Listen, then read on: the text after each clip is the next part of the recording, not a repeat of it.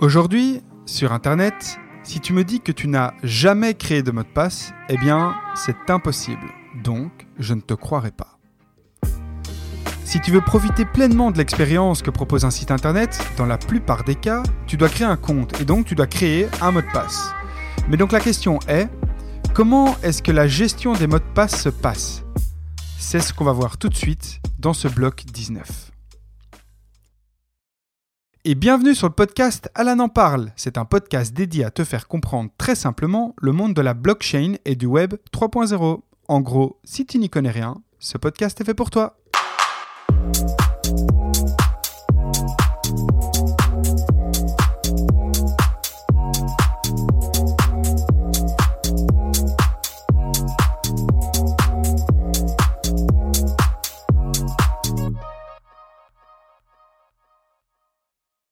Avoue qu'aujourd'hui, tu as plein de mots de passe différents. Tu peux avoir un vieux mot de passe pour Facebook parce que tu as un compte depuis 2010. Tu as aussi un mot de passe bien compliqué pour accéder à tes photos sur ton cloud car tu viens de prendre un abonnement et le site évidemment te demande d'utiliser des caractères spécifiques, etc. Tu as tellement de mots de passe que tu dois même les noter sur un document qui lui-même est protégé par un mot de passe. Et quand tu vas sur un site internet et que tu ne retrouves pas ton mot de passe, tu dois mentionner le fait que tu l'as oublié et tu dois en créer un autre en espérant que tu as encore le mot de passe pour avoir accès à ta boîte mail que tu avais utilisé au moment où tu avais créé ton mot de passe pour la première fois. Bref, tu l'auras compris, les mots de passe, c'est un calvaire. Il ne faut pas être un génie pour comprendre qu'en effet, un mot de passe est utile à partir du moment où n'importe qui ne peut pas accéder à un document, à un compte, etc. Mais ce qui nous intéresse dans ce bloc 19, c'est de savoir comment se déroule la gestion d'un mot de passe. Est-ce que par exemple ces mots de passe sont enregistrés dans une base de données Mais alors dans ce cas, ça veut dire que les sites que tu utilises ont accès à tous les mots de passe? Pour répondre à ces questions, on va regarder de manière chronologique les pratiques de gestion de mots de passe qui étaient utilisées à l'époque et aujourd'hui.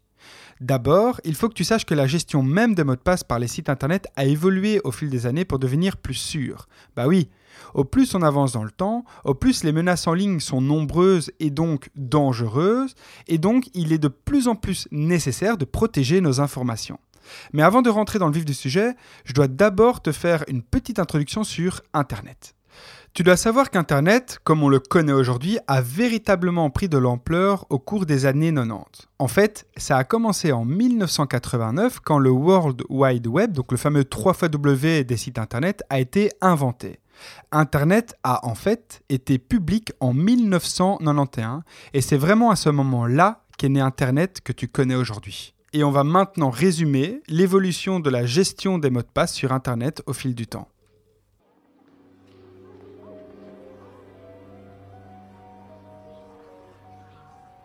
Password. Caput Draconis.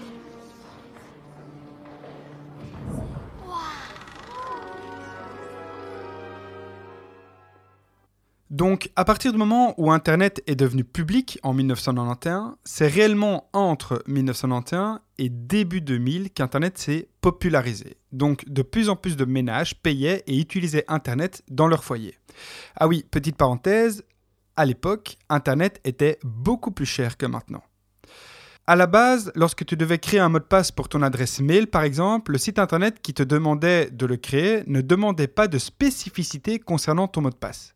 En général, il était juste mentionné qu'il te déconseille de choisir un mot de passe comme 4x0 ou encore 1, 2, 3, 4, mais c'est tout. C'était vraiment les seules recommandations qu'on te faisait.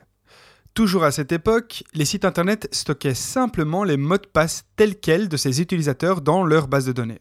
Donc si ton mot de passe était par exemple chocolat, eh bien dans leur base de données, ton mot de passe était écrit tel quel, chocolat. Ensuite, lorsqu'Internet a tout doucement commencé à se populariser, donc, eh bien, les sites Internet ont commencé à sensibiliser les utilisateurs sur la sécurité. Certains sites ont donc commencé par exiger des mots de passe plus complexes, par exemple, mais comme ce n'était que le début de cette, on va dire ça comme ça, campagne de sensibilisation sur la sécurité d'Internet, de nombreuses personnes utilisaient toujours des mots de passe faibles, donc des simples mots de passe comme chocolat, par exemple. C'est entre les années 2000 et 2010 que les violations de données massives ont commencé. Donc les hackers rentraient dans les bases de données des sites internet en question et prélevaient tous les mots de passe des utilisateurs. Étant donné que les conséquences étaient parfois catastrophiques pour certaines personnes, la presse populaire a commencé en fait à parler de la sécurité des mots de passe. Donc ça a commencé à faire grand bruit. Il dénonçait en fait la vulnérabilité des mots de passe faibles et leur stockage non sécurisé dans les bases de données des entreprises et donc dans les bases de données des sites internet en question. Et c'est à ce moment-là qu'une prise de conscience collective sur la nécessité d'améliorer la sécurité des mots de passe a vu le jour. Toujours dans cette mouvance de sensibilisation de la sécurité de mots de passe, les sites internet ont commencé à chiffrer les mots de passe de ses clients. En fait, lorsque tu crées un mot de passe sur un site internet, le site en question ne stocke plus le mot de passe tel quel, donc il ne stocke plus le mot chocolat tel quel, mais il chiffre le mot de passe en question. Mais alors, comment ça fonctionne ce chiffrement?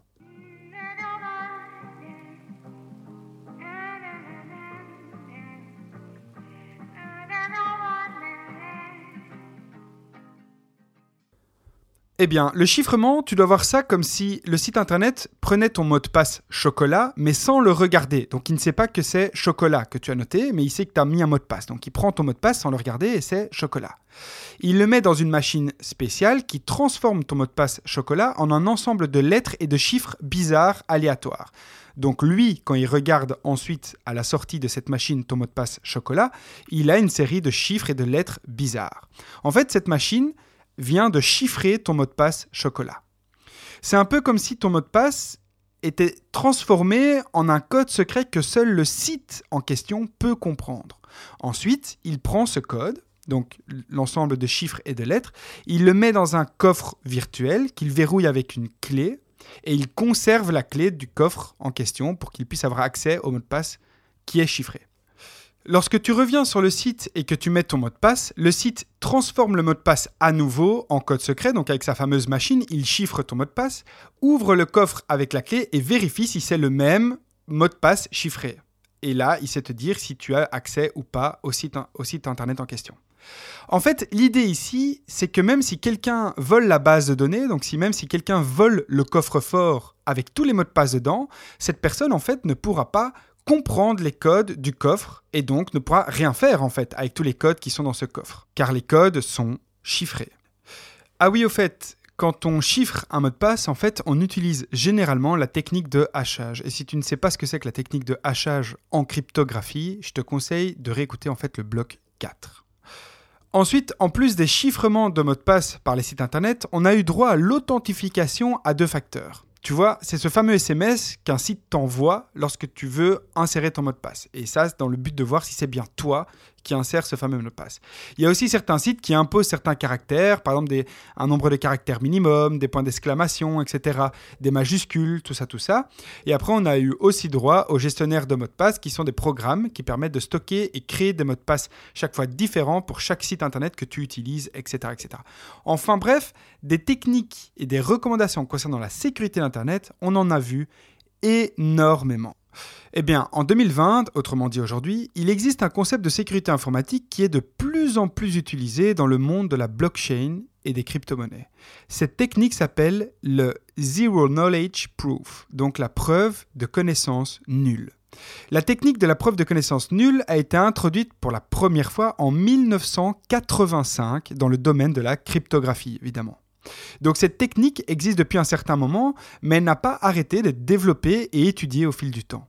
Et il faut que tu saches que les mathématiques derrière cette technique de preuve de connaissance nulle sont vraiment complexes. Je ne vais donc évidemment pas aller aborder le sujet en profondeur, mais je vais plutôt t'expliquer simplement le principe de cette technique de sécurité informatique. Alors, la preuve de connaissance nulle, c'est quoi?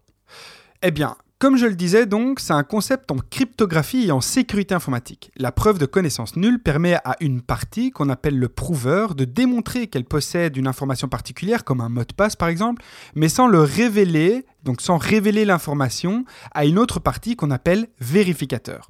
Donc en fait, c'est comme si tu étais sur un site internet et que tu dois mettre ton mot de passe pour accéder à tes messages, par exemple. Eh bien, le but de la preuve de, connaissance nulle, c'est de pouvoir prouver au site internet que tu as le mot de passe, que tu as le bon mot de passe, mais sans devoir l'écrire ou le mentionner tel quel sur le site en question.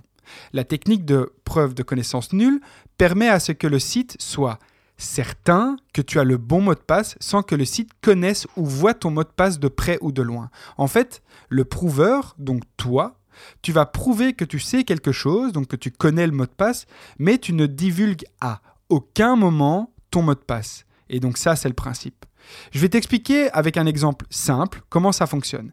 Je répète, je ne rentre pas dans les détails mathématiques car on est, comme d'habitude, sur de la vulgarisation et c'est beaucoup trop complexe à expliquer dans un podcast comme Alan en parle. Donc, la situation est, un site internet veut être certain que tu as le bon mot de passe pour accéder à tes messages personnels.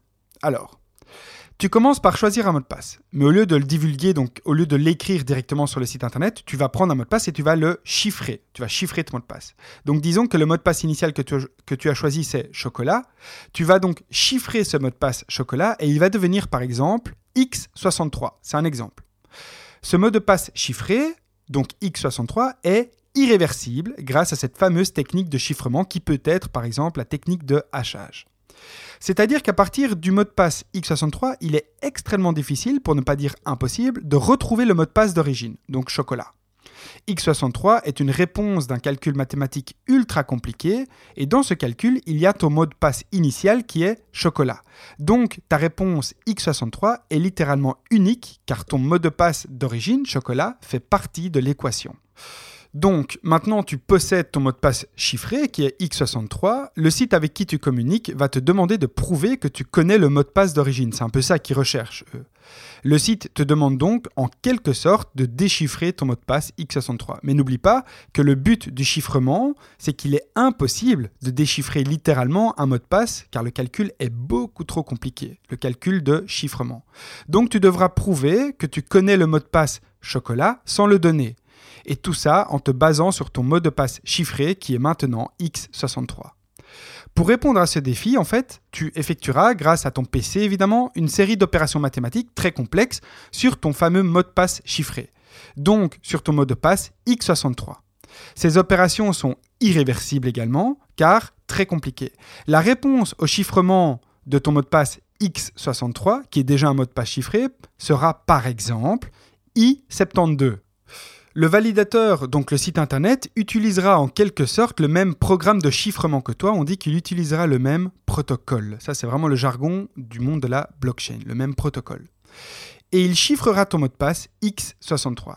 S'il tombe sur la même réponse que toi, donc I72, le site sait que la technique de chiffrement est unique et très complexe, et donc il peut être certain que tu possèdes le bon mot de passe initial, à savoir chocolat, même s'il n'est pas au courant que c'est chocolat. Mais il peut en être certain, car le mot de passe chocolat est dans la toute première équation de chiffrement. Le mot de passe chocolat a permis d'obtenir le mot de passe x63 et le mot de passe x63 a permis d'obtenir le mot de passe i72. Et avec tout ça, le site internet n'aura jamais entendu ou vu ton mot de passe initial qui est encore une fois chocolat. C'est donc ce processus qu'on appelle preuve de connaissance nulle ou Zero Knowledge Proof. C'était Alan en parle, prends soin de toi, et comme le dit la grosse dame,